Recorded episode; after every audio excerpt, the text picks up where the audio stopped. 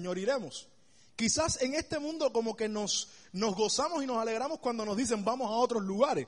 Pero el salmista decía, el lugar donde me regocijo, donde me siento, me, me, siento placentero, es en la casa del Señor. Así que esa debe ser nuestra actitud. Yo me gocé y me alegré con los que me decían, a la casa del Señor iremos. Y qué bueno en esta mañana poder saludar, aunque después vamos a tener un tiempo más extenso de saludo, pero saludar a los hermanos que están con nosotros acá, en especial hermanos de la iglesia de Pembroke Pine siéntanse como en su casa, en su casa aliancista.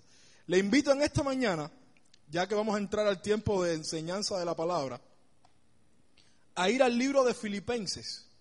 Libro de Filipenses es la carta que el apóstol Pablo le escribe a la, iglesia que estaba situada en la ciudad de Filipos. Y los hermanos de Pembro van a tener que tomarse un poco que el caldo recalentado, pero no se preocupe. Dios sabe que, Pablo decía a la iglesia que le escribía, yo no me canso de decirle las mismas cosas y a ustedes les es de provecho. Eso decía el apóstol Pablo, pero no se preocupe, hermano. Dios puede hablar de nuevamente por esta palabra, porque ellos ya la escucharon eh, un domingo que estuve por allá. Así que le invito a ir en su Biblia al libro de Filipenses, capítulo 2, y vamos a estar leyendo el versículo 15. Aunque vamos a estar hablando un poco del, en el capítulo 2, vamos específicamente solamente leer en esta mañana el versículo 15 como de referencia.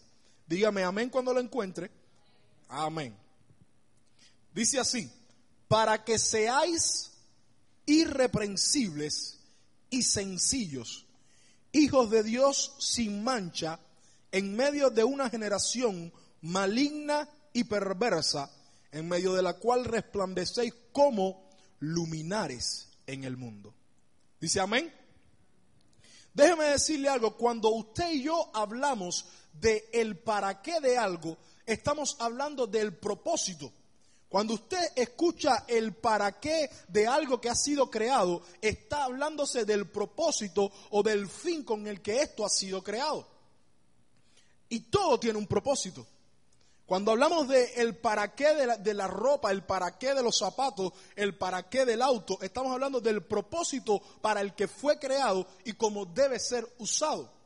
Y en este versículo la Biblia me está hablando de el para qué que Dios tiene con la vida cristiana. Porque déjeme decirte algo en esta mañana y quiero que tú lo entiendas. Hay un propósito de vivir la vida cristiana.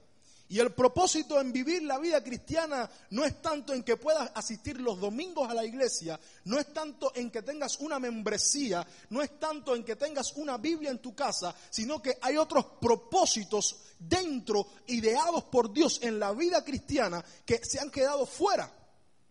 Creemos que la vida cristiana es esto, venir a la iglesia, tener una Biblia y a veces orar por las noches antes de dormir.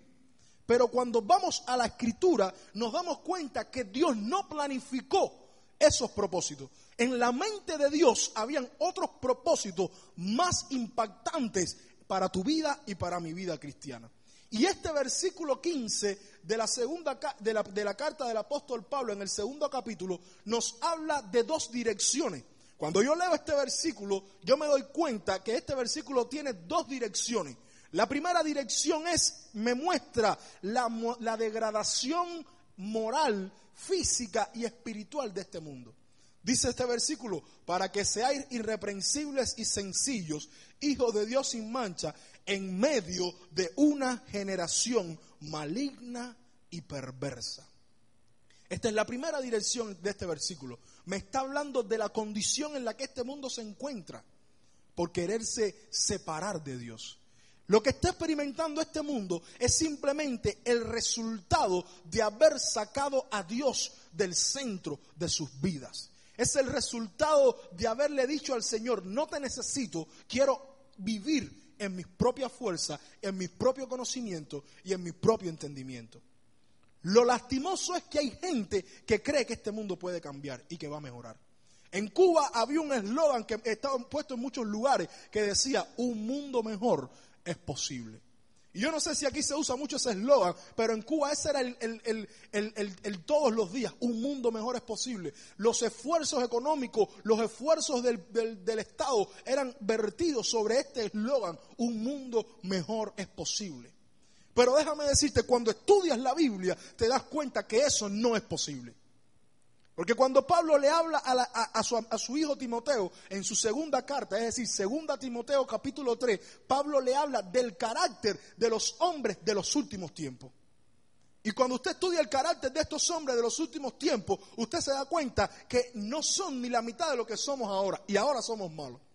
Se, se irán pervirtiendo, se irá, la maldad irá creciendo. El mismo Señor Jesucristo en Mateo 24, cuando habla de las señales antes del fin, dice que por causa que la maldad se iba a multiplicar en los últimos tiempos. Y todo esto es el resultado, escuche bien, de haber sacado a Dios del centro de nuestras vidas.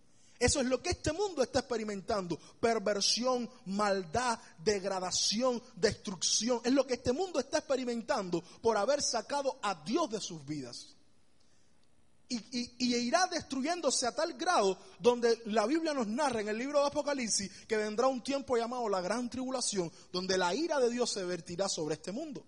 Así que este eslogan de un mundo mejor es posible, no es posible.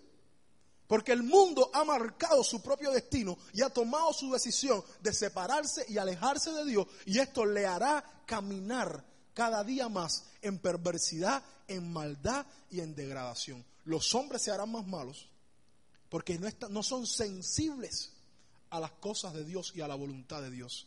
De ahí que usted puede ver que un padre viole a una hija. De ahí que usted puede ver que un padre mate a sus hijos.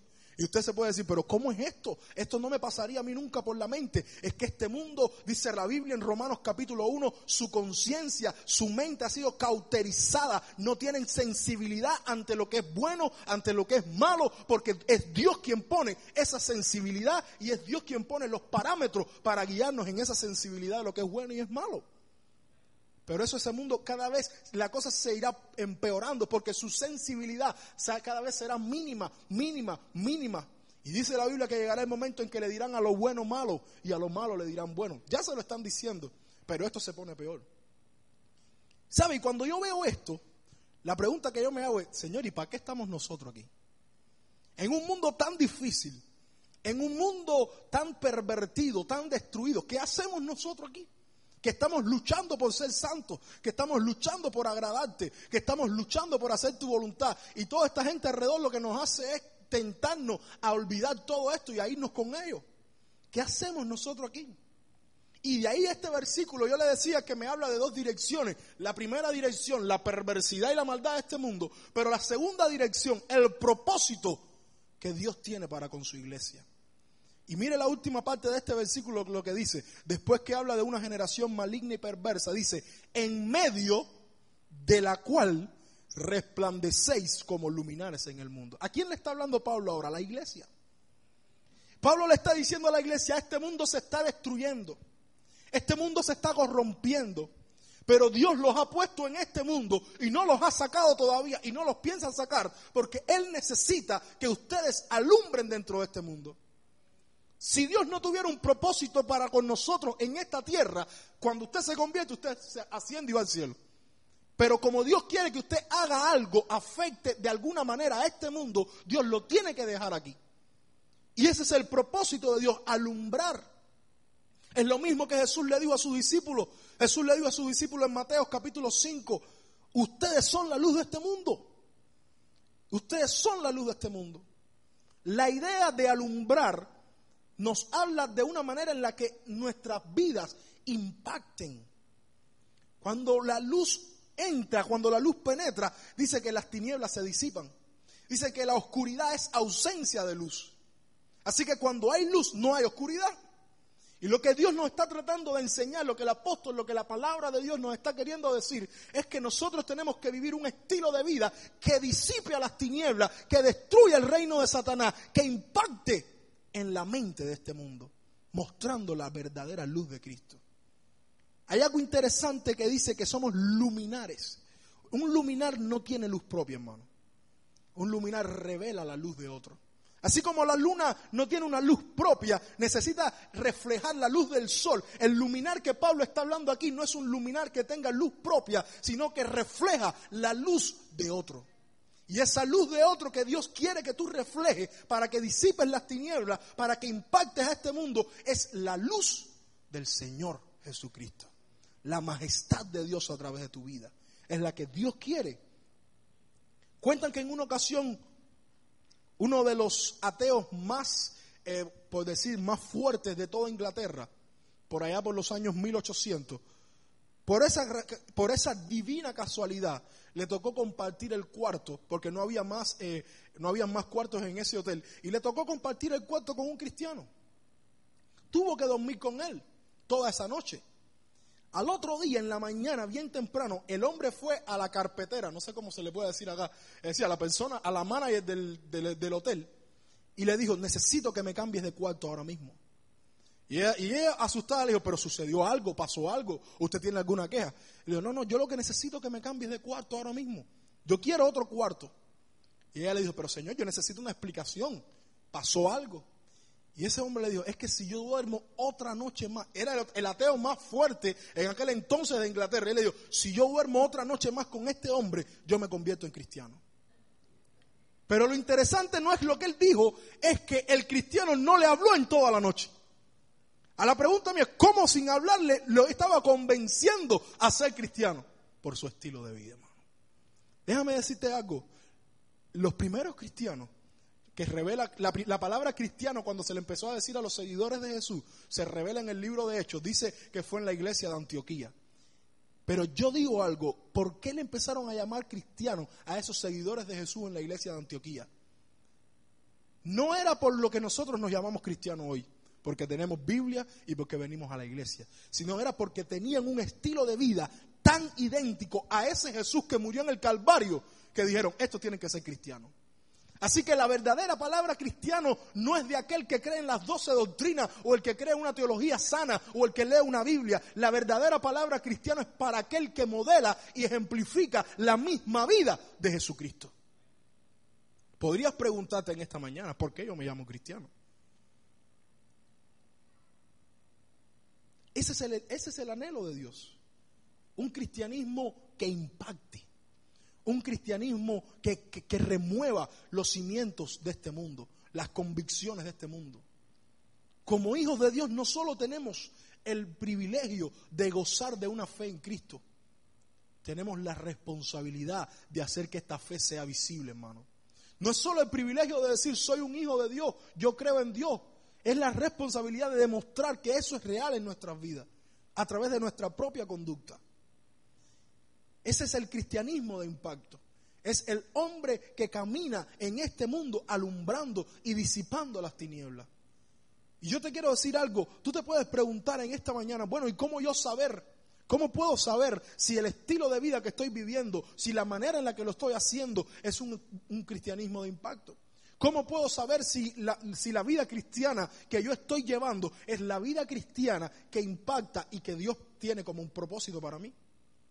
Quiero decirte algo, cuando alguien decide comenzar a vivir un cristianismo de impacto, en su vida aparecen tres evidencias. Hay tres evidencias, no son las únicas, pero bueno, este pasaje nos muestra tres evidencias de alguien que ha decidido comenzar a vivir un cristianismo de impacto. La primera evidencia que encuentro en este pasaje, y quiero compartirlas bien rápido, la primera evidencia de alguien que ha decidido comenzar a vivir un estilo de vida cristiano que impacte, es que esta persona es alguien que se ocupa en su fe. Se ocupa en su fe. Lea conmigo lo que dice la Biblia en el versículo 12 del capítulo 2 del libro de Filipenses. Por tanto, amados míos, como siempre habéis obedecido, no como en mi presencia solamente, sino mucho más ahora en mi ausencia, que dice ahí, ocupaos en vuestra salvación con temor y temblor. Ahora, es imprescindible para aquellos que queremos vivir un cristianismo de impacto, poder entender a qué Pablo se está refiriendo cuando dice ocupaos en vuestra salvación. Y se han levantado muchas teorías sobre esta frase, algunos creen que Pablo está hablando ahí de que tienes que ganarte la salvación con tus propias fuerzas, haciendo donativos, yendo a ver a los viejitos, haciendo obras. Otros han dicho, no, es que la salvación es tan, es tan grande que tienes que correr peligro, que se puede perder, tienes que cuidarla y, y tienes que estar haciendo cosas porque te pierdes la salvación. Pero déjame decirte, y alguien decía en una ocasión Yo creo que la salvación no se pierde, pero vivo como si se perdiera. Porque hay muchas sorpresas, hermano. Y no hay una, como decir, algo que podamos acuñar y decir, es así o es asado. Pero lo que Pablo está queriendo decirnos en este pasaje, en cuanto a ocuparse de la salvación, ocuparse en la fe, no es tanto en que la salvación la puedes perder, sino que más bien está hablando de poder ocuparte en tu comunión con Dios. La palabra salvación en este pasaje, en este momento, no está hablando de una salvación, de la salvación divina, sino que está hablando de otro tipo de salvación. Y lo que Pablo está queriendo decir más bien es, ocúpate en tu fe, en tu relación, en tu comunión con Dios. La palabra, el verbo ocuparse que usa la Biblia significa llevar algo de lo más simple a su grado o a su modelo más eh, perfecto. Es decir, tomar algo que está en bruto y hacerlo y pulirlo y pulirlo y hacerlo perfecto. Esa es la palabra ocuparse en griego. Tomar algo bruto y ponerlo, limpiarlo, pulirlo y hacerlo perfecto. En otras palabras, lo que nos está diciendo es tomar esa semilla de fe que Dios puso en nuestro corazón y alimentarla de tal manera que esa semilla crezca, crezca, crezca y se haga un árbol sólido en nuestras vidas.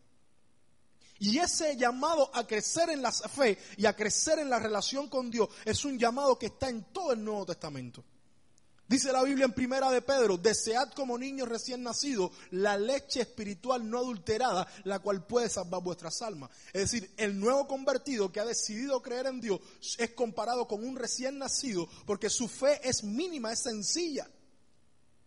El mismo apóstol Pablo después dice en el libro de Efesios, creced en el conocimiento y en la fe de nuestro Señor Jesucristo. Es un llamado a crecer, a, a desarrollar esa fe que se fue puesta en ti. Porque un niño no se puede quedar siendo niño, necesita crecer. Y ese, ese, es el ejemplo que la Biblia nos está poniendo en cuanto a la fe. A veces nosotros seguimos con fe de niño cuando ya era necesario que nuestra fe comenzara a crecer. Y, y eso es lo que Pablo está diciendo, haz crecer tu fe, haz crecer tu relación con Dios, haz crecer tu comunión con Dios, haz crecer tu obediencia, tu dependencia a Dios, haz crecer, crece en tu conocimiento con Dios. Ese es esa es la exhortación cuando Pablo está diciendo, ocupémonos de nuestra salvación. No que no la vamos a, que la perdamos o que la cuidemos, no, no, ocúpate, hazla crecer en tu vida.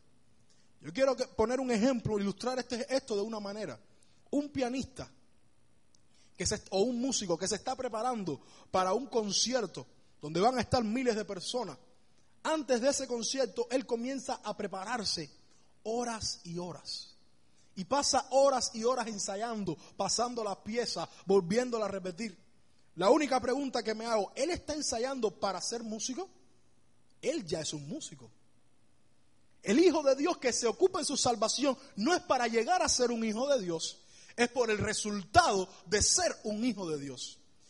alguien, un teólogo dijo, nadie se puede ocupar de la salvación si la salvación no se ha ocupado de él primero.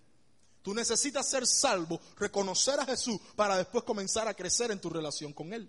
Así que no es que vas a perder tu salvación, es que necesitas comenzar a crecer en el conocimiento de la gracia del Señor Jesucristo para que esto afirme tu convicción de Dios, para que esto afirme en, en lo que tú crees. De ahí que vemos hombres y mujeres como ejemplo, tanto en la Biblia como en la vida real, que después de pasar mucho tiempo se han mantenido fiel a Dios. Y tú dices, ¿y esto cómo puede ser? Porque ellos se han ocupado en su fe y tienen fe, una fe firme, establecida en quién es Dios y en lo que Dios hace. Así que alguien que quiere impactar este mundo tiene que ocuparse en su fe porque él necesita conocer a Dios, él necesita saber quién es Dios. Pero la segunda evidencia que quiero que tú veas en esta mañana acerca de cómo, de cómo es alguien que quiere impactar en este mundo es que es una persona, primero, que se ocupa en su fe, segundo, que se conduce para brillar. Dice la Biblia en el versículo 14 de este mismo capítulo, haced todo sin murmuraciones y contiendas, para que seáis irreprensibles y sencillos, hijos de Dios sin mancha, en medio de una generación maligna y perversa, en medio de la cual resplandecéis como luminares en el mundo. Es alguien que se conduce para brillar. Déjeme decirle, la fe es algo interno que nadie puede ver, solo Dios. El hermano que está a tu lado no puede saber cuál es tu nivel de fe o, o cuán firme es tu fe. Yo no lo puedo saber, solo Dios lo sabe. Ahora, lo que yo sí quiero que tú entiendas, que la manera en la que esta fe va a demostrarse al mundo y va a expresarse visualmente es a través de mi conducta. Es decir, mi conducta va a ser el resultado del estado de mi fe. Por eso el apóstol Santiago dice que la fe sin obra está muerta. Porque una verdadera fe que es alimentada en, el interior, en la relación con Dios, se es, es, manifiesta cuando uno comienza a caminar, cuando uno comienza a hablar y cuando uno se enfrenta a las circunstancias. Así que la manera que tengo para que mi fe impacte a este mundo, para que mi fe impacte a mis hermanos y para que mi fe pueda ser usada por Dios es a través de una conducta. Es la manera en la que me comporto, la manera en que camino, la manera en que ando, la manera en que hablo pero no pierda el sentido. Tu conducta no va a ser cambiada, no va a ser regulada si tu fe no es alimentada. Porque muchos dentro de la iglesia queremos cambiar la conducta sin alimentar la fe. Y esa no es la, la, ecuación. La ecuación es que cuando tu fe es alimentada, tu relación con Dios es alimentada, entonces tu conducta comienza a cambiar. Porque si no estamos haciendo lo mismo que hace el religioso. El religioso no tiene una fe que le, que le, motive, no tiene una fe que le convenza, pero ¿qué trata de hacer? A través de látigo, a través de, obligarse a no dejar hacer, cosas. Gracias, hermano. ¿Qué, hace un religioso? Tengo que hacer esto, pero aunque no, lo, aunque no lo creo mucho, pero lo tengo que hacer. Tengo que hacer aquello, aunque no lo comparto mucho, pero lo tengo que hacer. Porque no hay una convicción interna que le, que le afirme y que le mueva a hacer las cosas correctamente. Por eso es que cuando tú, alimentas tu fe, tú te das cuenta entonces que empiezas a cambiar diferente. No tienes que hacer nada, simplemente es el resultado de alimentar tu fe. Ahora, para que nuestra conducta pueda ser regulada y pueda ser eh, manifestada al nivel que Dios quiere, tenemos que entender lo que Dios quiere hacer con nuestras vidas. Tenemos que entender la idea que Dios quiere proyectar a través de nosotros. Y es lo que el apóstol Pablo comienza diciendo en este versículo, para que seáis, Dios quiere que seas así, de esta manera. Esto es lo que Dios quiere manifestar a través de tu conducta. Dice, para que seáis irreprensibles en primer lugar. ¿Qué es, ¿Qué es una persona irreprensible? Una persona irreprensible es aquella que no tiene error, que no pueden, no pueden señalarle, no pueden buscar en él alguna falla, no hay falla en él. Y tú dirás, bueno, estoy un poco eh, metido en problemas porque eso es difícil para mí. Recuerde que nada de esto estamos haciéndolo en nuestras propias fuerzas. Es Dios a través de nuestra fe y a través de la obra de su Espíritu Santo quien quiere lograr esto en nuestras vidas. La ecuación correcta es que cuando tú le dejas a Dios comenzar a trabajar en tu vida y comienzas a alimentar tu fe, tú te vas a ir dando cuenta cómo las personas, cómo los señalamientos que antes te hacían, cada vez se van a hacer menos, menos, menos, menos, hasta que no van a haber ninguno sobre tu persona. Porque Dios ha ido trabajando en ti, porque la idea que Dios quiere revelar de tu persona es alguien irreprensible que nadie puede señalar y que nadie puede corregir. En segundo lugar dice sencillos. Y usted dirá, bueno, ese, en ese sí califico. Como no tengo carro del año, ni el último iPhone que salió, soy sencillo. Pero no es en cuanto a este tipo de sencillez a la que Dios se está refiriendo en la Biblia, sino que la palabra sencillo en este pasaje significa alguien que no tiene dos caras. Es decir, una persona sencilla, según la palabra griega, es alguien que es íntegro, que es la misma persona dentro de la iglesia que en el trabajo, que en su casa, que donde quiera que esté. Esa es la integridad. Alguien dijo en una ocasión, la integridad es ese espacio que existe entre lo que yo digo y lo que yo hago. Cuando ese espacio se hace más, más grande, mi integridad es menor. Pero cuando ese espacio se hace más corto, mi integridad es mayor el espacio que existe entre lo que yo digo aquí o lo que yo trato de decir en la iglesia y lo que yo hago realmente en mi vida privada, en mi vida real, esa es mi integridad.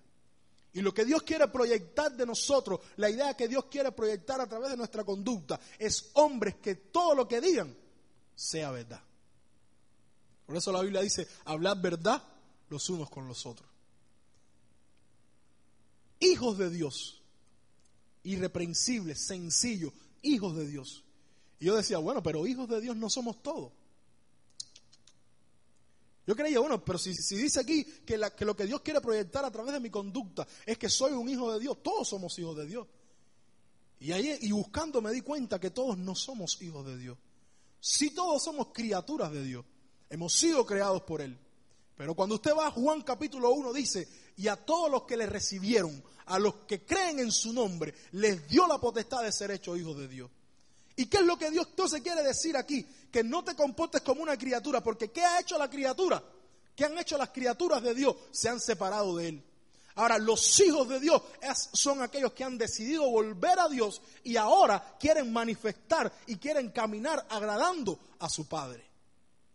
Cuando yo era eh, adolescente, y no es que no lo sea todavía, pero bueno, cuando lo era más para atrás, cuando yo era adolescente yo me recuerdo que yo trataba de hacer yo trataba de, vivir como a mi papá le gustaba. Trataba de salir bien en el examen para que mi papá se, sintiera bien. Trataba de que cuando fuera, en Cuba hay lo que se llaman reuniones de padres, donde van a la escuela y le dan una cantidad de regaños sobre el hijo. Y yo trataba de portarme bien para que no le dieran tantas quejas a mi papá de mí.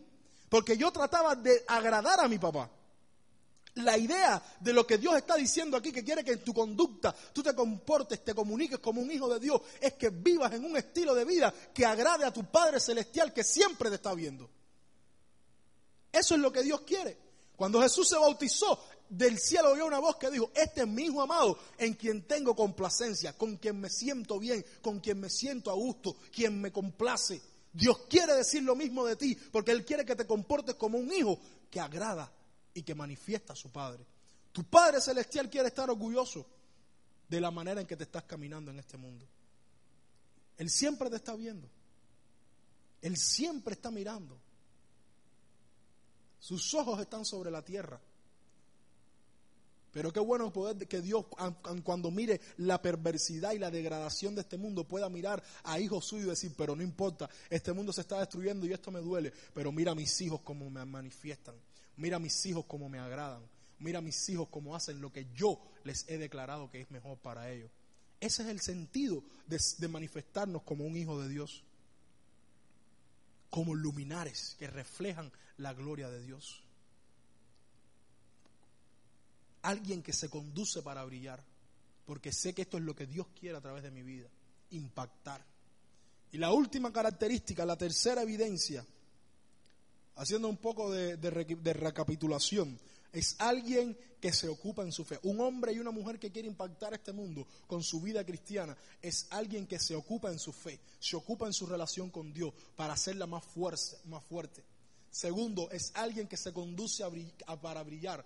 ¿Por qué se conduce para brillar? Porque es alguien que ha interiorizado cuál es el propósito, qué es lo que Dios quiere proyectar a través de su vida. Y la tercera y última característica de alguien que quiere impactar este mundo es que esa persona es alguien que se sostiene de la verdad. Es alguien que se sostiene de la verdad. Lea el versículo 16. Asidos de la palabra de vida. Asidos de la palabra de vida. Déjeme decirle, cuando yo estaba estudiando, yo dije, asido, ¿qué cosa es eso? Y comencé a buscar en, bueno, otras versiones. Y cuando usted encuentra otras versiones, como que arrojan un poco más de luz a esta palabra. La, Biblia de las Américas traduce este versículo de esta manera. Sosteniendo firmemente la palabra de vida. Así que el verbo asido significa sostener. La Biblia textual eh, eh, traduce este, este pasaje de esta manera, este versículo, aferrados a la palabra de vida. Así que el verbo asido es lo mismo o es sinónimo de aferrado, sostenido, agarrado. Esa es lo que está tratando de comunicarnos el apóstol Pablo. Es alguien que se ha agarrado de la palabra de Dios. Es alguien que se ha agarrado y que no se quiere soltar de la palabra de Dios. Déjeme decirle, como iglesia Alianza Cristiana y Misionera, nuestra declaración doctrinal dice que la Biblia es nuestra única regla de fe y práctica. Eso es lo que creemos como iglesia Alianza Cristiana y Misionera, que nada de lo que esté fuera de la Biblia nos va a nos puede venir a, enseñar, pero que todo lo que está en ella lo vamos a practicar. Pero eso es lo que, lo, que, lo, que, lo que se estableció cuando Alberto Benjamín Cinzo fundó la alianza. La realidad objetiva dentro de la iglesia del siglo XXI es que a lo último que le hacemos caso es a la palabra de Dios. Hay un movimiento completo dentro de la iglesia cristiana que le está dando el segundo plano a la palabra de Dios. Y yo quiero decirte algo en esta mañana para que tú sepas. No hay cristianismo efectivo y fructífero sin palabra de Dios. Hoy día los movimientos se están volcando hacia las cosas sensoriales, hacia experimentar que si, me, que si brinco, que si salto, que si lloro, que si muevo, pero no a la palabra de Dios. Y yo recuerdo en Cuba un pastor colombiano que él siempre decía algo, porque, porque esos pastores jóvenes, y yo decía, bueno, yo seré joven, pero tengo alma de viejo, porque esos pastores jóvenes cuando él venía decía, no, ya viene Gustavo, y él más bien es, es, así con la palabra y tan suave. Y él decía, yo soy de la vieja escuela. Porque lo que se nos está enseñando hoy dentro del cristianismo es buscar lo excitante, buscar lo, lo, novedoso, buscar lo sobrenatural.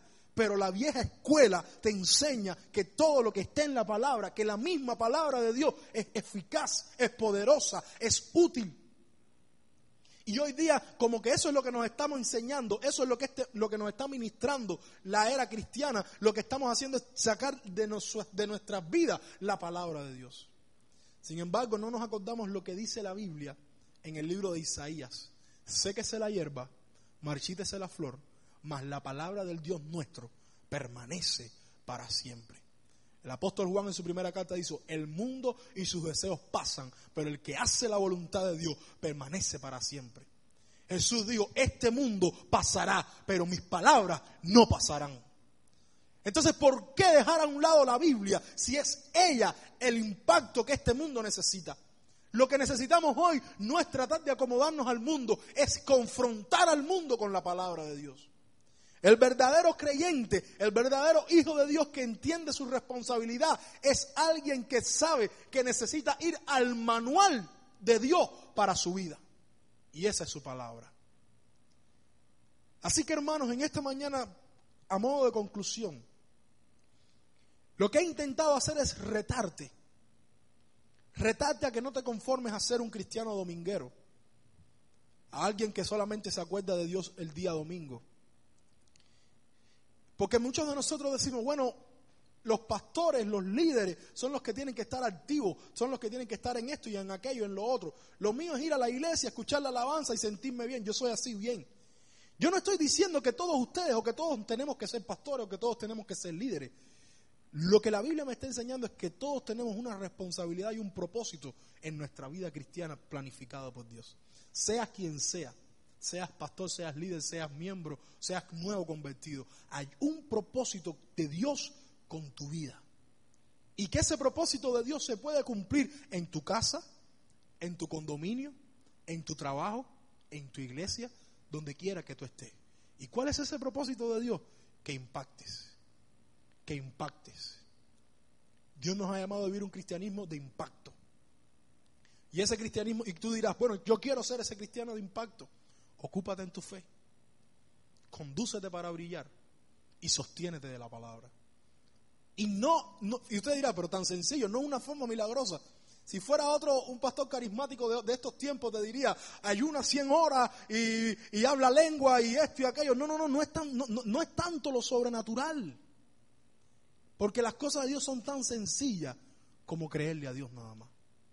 Es tan sencilla como salir de esta puerta en esta mañana y decirle a Dios, hoy quiero cambiar y quiero ser alguien de impacto. Es tan sencillo. Hemos, hemos buscado la manera de, de, hacer que el cristianismo y que hacer que la vida cristiana se convierta en algo que la gente la ve y diga, eso es imposible. Cuando la Biblia dice que todo es posible si puedes creer. Pero es la decisión de en esta mañana convertirte en alguien que se va a comenzar a, a desarrollar en su fe, buscando a Dios en las mañanas, leyendo su palabra Alguien que entiende los propósitos de Dios y que va a comenzar a vivir bajo esos propósitos en este mundo. Y alguien que dijo, Señor, le voy a dar el primer lugar a tu palabra porque ella me va a alimentar todas las mañanas. Un profeta dijo, yo comí tus palabras y me fueron más dulces que la miel. No haga el intento, porque él estaba hablando en, sentido figurado. Pero lo que nos está diciendo es que su palabra es mejor que todas las cosas. Y que en su palabra hay plenitud de gozo, en su presencia. Y aquellos que se dispongan a darle a su palabra el primer lugar, comenzarán a vivir vidas que impacten en este mundo vidas bajo el propósito de Dios para ellos. Vamos a orar, hermano, vamos a orar. Le invito a cerrar sus ojos y a meditar en esto. Medite por un instante, pero medite en este sentido. ¿Qué he estado haciendo y qué voy a hacer? Piense por un momento, bueno, ¿qué he estado haciendo con la vida cristiana? Porque quizás no es culpa nuestra, es lo que nos enseñaron que era la vida cristiana. A lo mejor mi abuelita, mi mamá me enseñó, mira, la vida cristiana es ir a la iglesia, ser fiel devoto de Dios los domingos. Eso es lo que hemos aprendido, hermano. Sin embargo, cuando nos somos confrontados por la palabra, nos damos cuenta que Dios quiere mucho más. Que hay un potencial de Dios en tu vida que Él quiere desarrollar. Y déjame decirte algo, lo que tú vas a hacer para Dios y para su reino, nadie más lo puede hacer por ti. Quizás no vas a poder tener una iglesia de miles de gente, pero déjame decirte, a ese vecino que tú tienes, nadie más le va a poder predicar si no lo haces tú.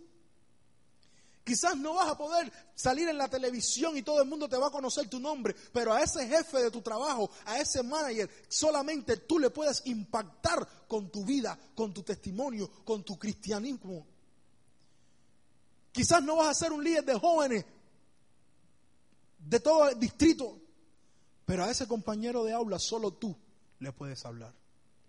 Escucha, lo que tú puedes hacer para Dios y para su reino, nadie más lo va a hacer por ti. Porque tú eres un potencial en las manos de Dios que Él quiere usar y desarrollar.